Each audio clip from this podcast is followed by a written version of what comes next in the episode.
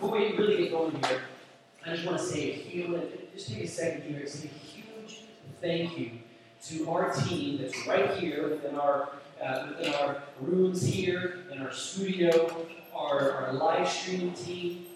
Who would have thought a few months ago that this team would be very key, very instrumental? It's not just like a nice to have, but it's a must have for this. And we have the best team, and they're sitting right here. And also our creative team, who who also had to really step up in this space. Guys, we have the best team. And what I what I imagine is, is that every, everybody that's sitting there in the living rooms, uh, maybe several of you, do me a favor and, and let's applaud them right now. And then maybe somebody films the group at home, your family applauding them in your living room, and then post that to your social media account, whatever. Tag us as a church, tag me for, uh, for, for what that's worth, and, and, and let's just say a huge thank you to them. They are amazing. Dream team. So, we've all seen, I'm sure, a movie or some type of some type of uh, TV show where uh, somebody either gets shot or somebody gets stabbed, and they're laying there on the concrete, they're dying, they're bleeding, and all of a sudden, uh, one of their loved ones or a good friend comes running up, and they come onto the scene and see him lying there, and and, and their, their first response is, as this person who's laying there dying, breathing their last breath, their first response is to lean in to hear what is my loved one telling me, what is my best friend telling me in these last moments of his or her life. And uh, so you guys know how that goes, and, and it's so typical. And uh, uh, every time it's pretty much the same, and they're, and they're, they're leaning in, what is he going to say? And in these hushed tones, these whispered tones, the person is whispering his or her last words. And uh, for instance, your, your inheritance, it's a treasure. and they're dying. Your inheritance, your treasure, it's in the, I hid it in the, the person's leaning in, to listen. I hid it in the, and then the person dies. So, how many of you know the last words are very important? Happy Easter. Happy Easter. What a great start to Easter church service. Last words are important, very important, especially as we focus in on the last words of Jesus Christ that change this world and can really change your, your life, your world, my life. We're going to focus in on today the very last words that Jesus spoke. And he said, It is finished. It is finished. These last words are found in John's Gospel, chapter 19. We're going to start here at verse 16. You can read the whole chapter today. Today it's Easter. It would be well worth it to read through those uh, uh, through those verses. We're going to start here at verse 16. Then Pilate turned Jesus over to them to be crucified. So they took Jesus away, carried the cross by himself. But just a, uh, that alone is just amazing. The King of all kings, he chose him and he carried his own cross he didn't deserve to carry. He carried it for you and for me. He carried his cross by himself. He went to the place called the place of the skull. In Hebrew, it's called Golgotha. There they nailed him to the cross. Two others were crucified with him, one on either side, with Jesus between them. And we're going to skip a few verses. Other last statements that Jesus makes. Uh, uh, theologians, we've uh, studied this. I'm not, I'm not, a theologian, but I've also studied it out for this whole series. And there's, there's seven important last statements that Jesus has made and we also need the other gospels, and not all found here in, in, gospels, uh, in, in John's account, in his gospel here. Uh, but there are seven important last statements in all. And so we need Mar- uh, Mark, we need Luke, we need Matthew, as well as John to see these last seven. But seven, it's so interesting and it's fascinating. Uh, in, in the Bible, seven is the number of completion.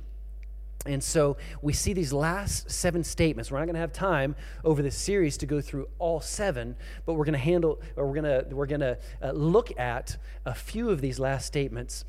But here's the thing: seven is the number of completion, and I just want to remind us that whenever God does something, He does a complete work. In your situation right now, you may think that you're half baked. Uh, just in your restoration process, God does a complete thing in your life, in my life. And that's just good to know. We're going to keep reading here in verse 28. And here it says, Jesus knew that his mission was now finished. And to fulfill scripture, he said, I am thirsty. A jar of sour wine was sitting there, so they soaked a sponge in it. That's the way they treated Jesus. They, they soaked a sponge, sour wine, uh, put it on a hyssop branch, and held it up to his lips. When Jesus had tasted it, he said, and here are the words It is finished. Then he bowed his head and he gave up his spirit. It is finished. Jesus' last words. And I don't know about you, but I think it's, it's, it's important that, that, we, that we look at these very last words. And I, I, I wonder if you've thought about what these words can mean to you. And if you're there today and you're, you, you, would, you would say, I'm a Christian, I love God, I wonder, do these words mean as much to you today as they did maybe five years ago in your relationship with Christ? What do these words mean, period? And that's what we're going to take a look at here during this, this Easter service 2020. These, these words, they changed the history of mankind as we know it. When Jesus spoke these words, it's as if the entire universe underwent, underwent a, a, radical change. When Jesus spoke these words, every demon in hell shrieked in panic, in terror. Because you have to understand that when Jesus spoke these words, he spoke them as the Lamb of God, slain, slain before the foundations of the world, but in the demons, in the devil's ears, it was, it was as if they were hearing them from a lion from a king of all kings, somebody who knew exactly what these words meant. And that is exactly what happened. Words can mean a lot.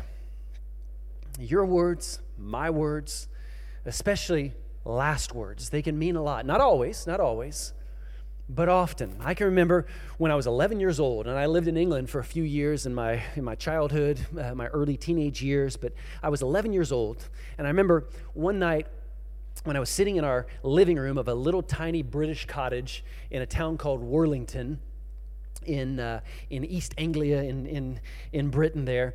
And I remember watching a stand up comedy, and it was called Live from Her Majesty's. And there was a, a, a, comedian, a very famous British comedian. His name was Tommy Cooper. And he was doing a stand up comedy. It was live from Her Majesty's. It was a theater in London there. And he was doing what he did best he was telling jokes, he was making people laugh. But in the middle of his performance, and I remember this as I was 11 years old and I was watching this, in the middle of his performance, he basically he collapsed on the floor and he was doing his stand up in front of a, of a big red velvet curtain. He collapsed on the floor. And as he collapsed, people thought it was hysterical. They, they thought it was a part of his act. He was, he was, he was uh, getting them to laugh, they thought. He collapses. He was actually suffering a heart attack. And so, in the midst of all of the laughter and all of the millions that were, that were watching this live via TV, just like now, this, this service, he was dying.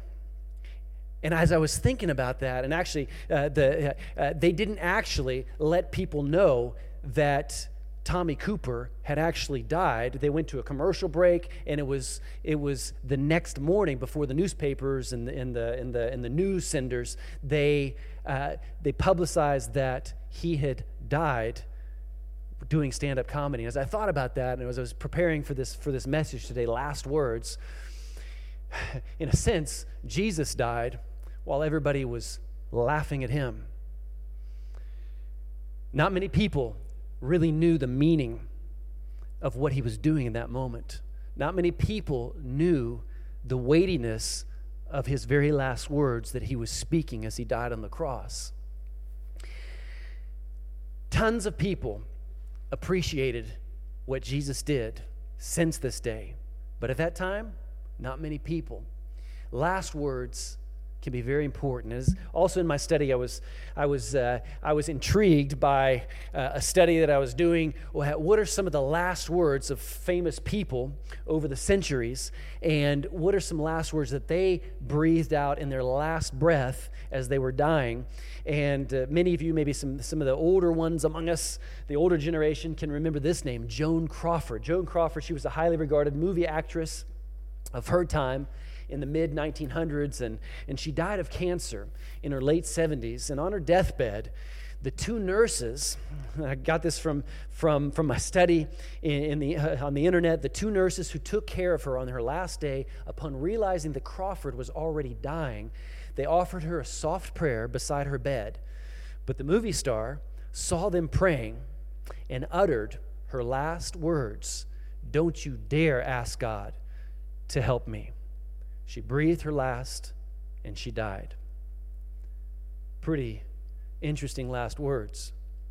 And in contrast, I saw these last words from a, from a famous British chemical scientist. His name was Michael Faraday, lived about 150 years ago. And, and when his wife asked him on his deathbed what he believes his occupation will be in the next life, his answer was, and it showed where his heart was he said, I shall be with Christ, and that is enough. What a contrast between the last words spoken by Joan Crawford and the last words spoken by Michael Faraday. And as we focus on the last words that Jesus spoke, I wonder what your last words will be. We're all going to have our last words one of these days. Each and every one of us, we're going to breathe our last words. Happy Easter. but I wonder what your last words will be. But I'm serious. Life, life is short. And uh, it happens pretty much every year. Every Christmas comes. Now it's Easter. And, and every Easter that comes and goes, I'm like, wow, Easter is here again. And that's how time, uh, that's how quickly time passes. One day is here and then it's gone. Life is short. We only have so and so many days, we only have so and so many Easters. So we have to think about these words that Jesus spoke and, and Easter 2020. It is finished. What do these words mean? If I would just sum it all up in, in, in, a few statements here, I'd say it meant mission accomplished. Everything that had to be done was done. We could say in these three words, it is done. But the question is the word it is used here. In the English language, in the German language, S, and, and in the English language, we're, we're, we're asking ourselves the question what is it? What is it? And so I want to bring to us here, Easter 2020, I want to bring to us what are the three its that were finished? What was finished? It is finished. Number one, number one, every sin that had to be paid for was paid for. So every sin was paid for. In the Hebrew, the, the, the word that's used in, in, for this last statement that Jesus spoke is, is the word in Hebrew nishlam. Nishlam. And basically, what it means is paid in full. Paid in full. And as I was thinking about that, I was, I was imagining that, that you and I in Christ, if that's our decision, we want to be in Christ, it's, it's as if we get like a stamp on our head. For, for, for instance, and it says paid in full, like you get a, a bill and there's that stamp in red and it says paid in full. And so I want you to imagine that right now. And, and, and then as I was thinking further, I was thinking in, in the Old Testament, uh, the, the, the people of Israel, they were, they were enslaved in Egypt. And you probably remember uh, the, the story of the death angel that was going to be coming. And God, He told His people, I'm sending my death angel and I'm judging the people of Egypt, but I don't want you to be part of this judgment. And so, and so you are responsible. You need to go and take a lamb. So they went out, they had to go and find a spotless lamb, and they had to kill that lamb, and they would take the blood from that lamb and they would have to smear it onto the doorpost at the entry of their houses. Everything in the Old Testament, these types of stories, they point towards exactly what we're, we're celebrating today Easter. They, they, they, they're pointing towards the crucified Christ. And so he's the spotless lamb. And, and, uh, and so the death angel would come and he would see that blood smeared over the entry of the doorway of the Israelites' households. And if it was there, then the death angel passed over. And it symbolized and it pointed towards the death of Christ, paid in full, redeemed. Everything is good here, pointed towards Christ. Some theologians still argue what, what language Jesus, Jesus spoke in these last words as he was dying on the cross. Was it in Aramaic? Was it in Hebrew? Uh, the, uh, the New Testament as we have it, it was translated from the Greek language, uh, but I firmly believe Jesus, he spoke Aramaic, and, and it doesn't matter. The, the, word, the word in the Greek is here tetelestai, and basically all of these words, regardless of how you translate it, it means every sin is paid for. Your sin, my sin, was paid for. It is finished. What is this it? What is the second meaning of, of the word it here? What was finished? Every, number two, every evil deed was judged. In this instance, I want us to, to, to, to, to look at the fact that God is a righteous judge. And your sin and my sin needs to be judged. In Romans, uh, cap, uh, Romans chapter 6, verse 23, it says here, For the wages of sin is death. That's, that's what we get when we sin. And you and I are sinners. We came into this world as sinners, and the wages of sin is death. In Romans chapter 3, verse 23, for everyone has sinned. Everyone, you, me, your grandmother, your, your beautiful two year old boy. I mean, we're, we're all just sinners. And, and, and it says, for everyone has sinned. We all fall short of God's glorious standard. And so ultimately, it doesn't matter what you think, it doesn't matter what I think, if I'm good, if you're good, if we think that we've done enough good. What matters is this word righteousness. And that basically means it's, it's God's righteous standard. And either we match up to that or we don't. And I want to let you in a little secret. You don't match up to that standard. I don't match up. I'm a pretty good guy. I'm a pretty good guy. But I don't match up to that to God's righteous standard. And so basically, here's a real pithy statement. Even on your best day, you and I will never be able to impress God with how good we are. Even on our best day. Even on our best day, we need to know that that uh, that we need a savior. In Proverbs chapter 21, verse 2, it says, A person may think their own ways are right. And could be this whole time, well, you think you're a pretty good person.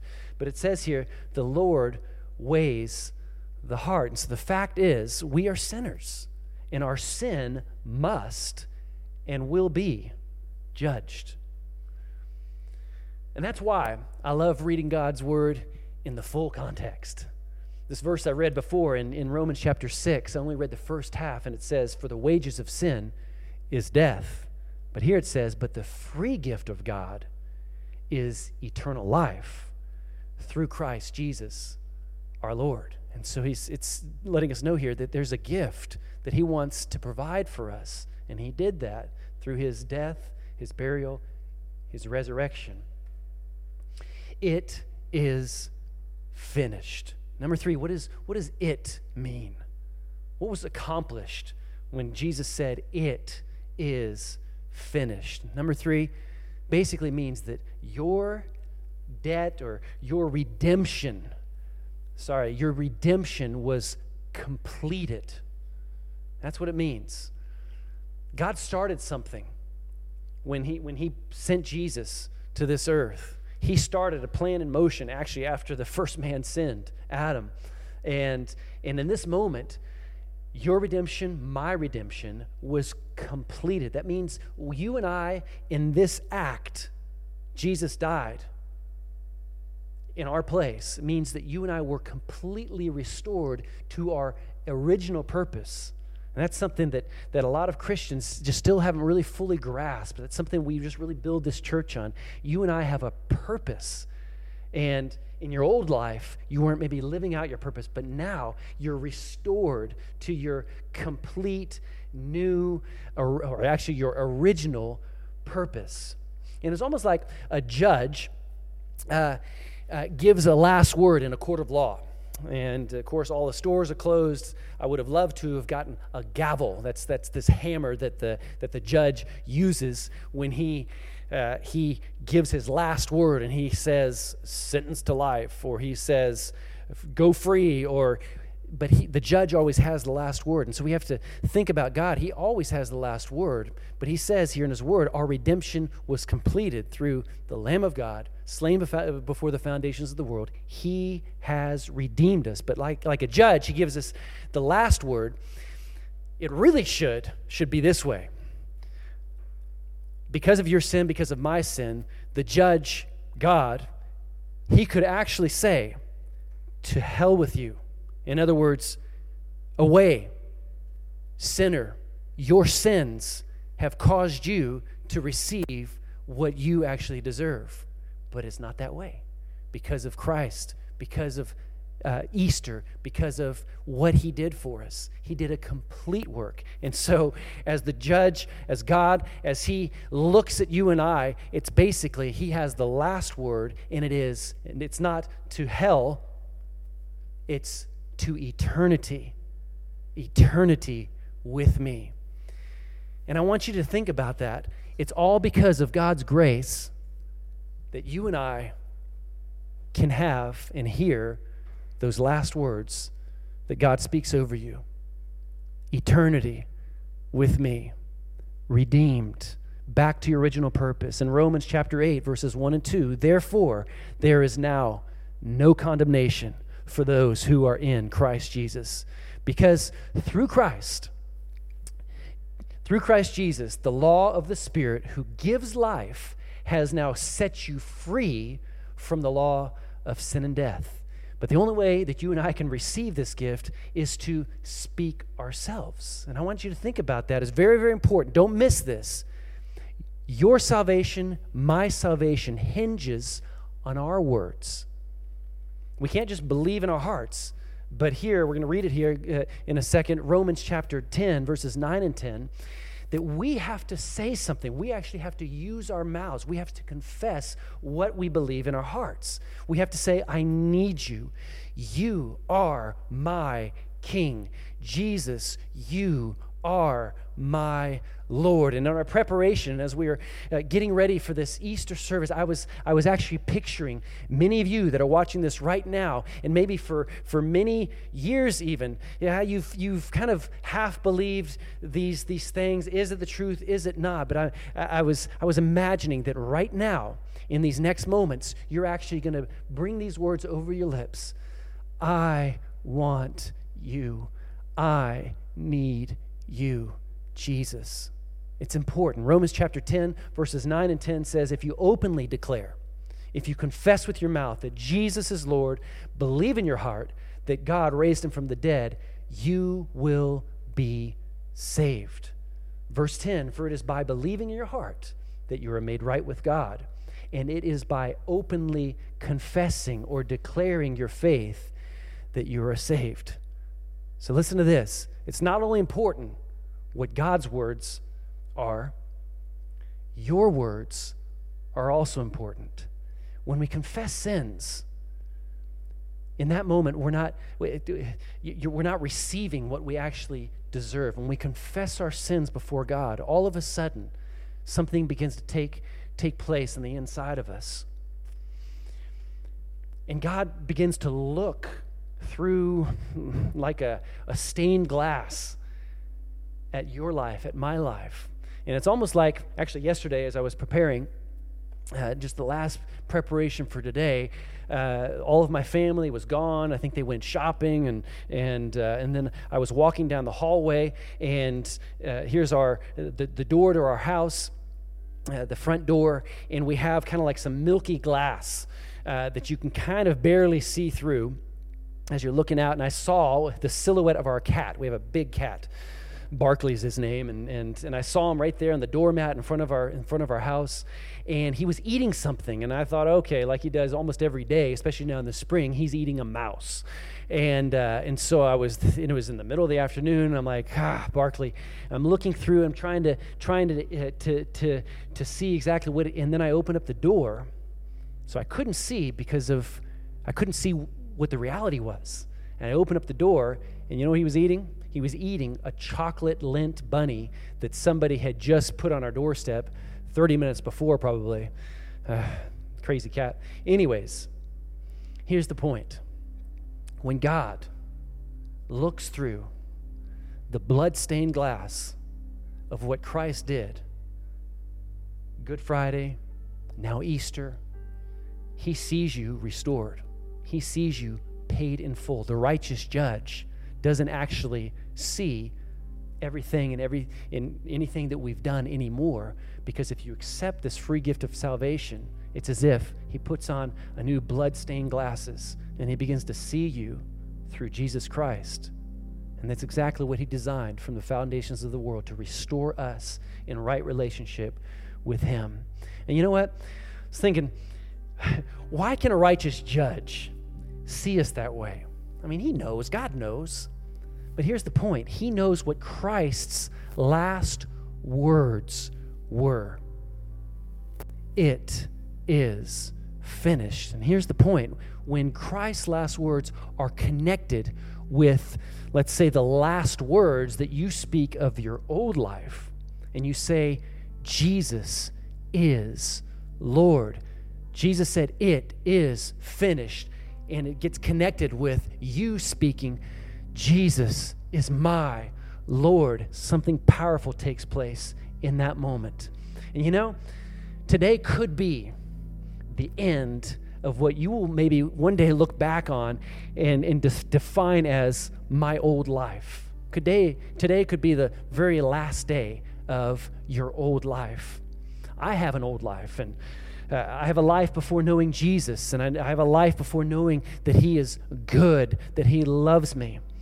But I died to my old life. I made a decision over 25 years ago of, of trying to be the master of my own life and i gave, gave over the reins of my life to a, to a, new, a new leader in, in a sense a new boss and as i did i spoke the very last words of my old life and something new began in my own life salvation took place and my life has never been the same and that's my desire for you easter 2020, right where you're at, in your living room. The whole corona, uh, corona crisis is going on in our world. Life is short. Uh, we don't know how, what tomorrow is going to hold. Uh, even with all those thoughts aside, what resonates in your heart right now? Do you need a Savior? Is your marriage uh, just basically bankrupt and you know that you cannot do it alone? You need Christ in your life. Today's the day. Before, before I pray for you, I, I want to encourage all Christians that are listening right now. I, I just want to, today's Easter, and I want us to just really quickly, I want us to take, take a moment, and then we're going to pray for others that, that, that don't know Christ. But uh, us as Christians, we believe in God. He is our King. He is our Savior. I want us to just take a moment and just relish in that and just love on Him. God, just tell Him right there where you're at God, I love you. God, I appreciate everything that you've done for me. I'm so thankful. You are my King. You are the King of all kings. You have risen. You are alive. And because of your life in me, I can live. And I thank you for that, God. I thank you that you have restored me to my original purpose. I love you. You are my God.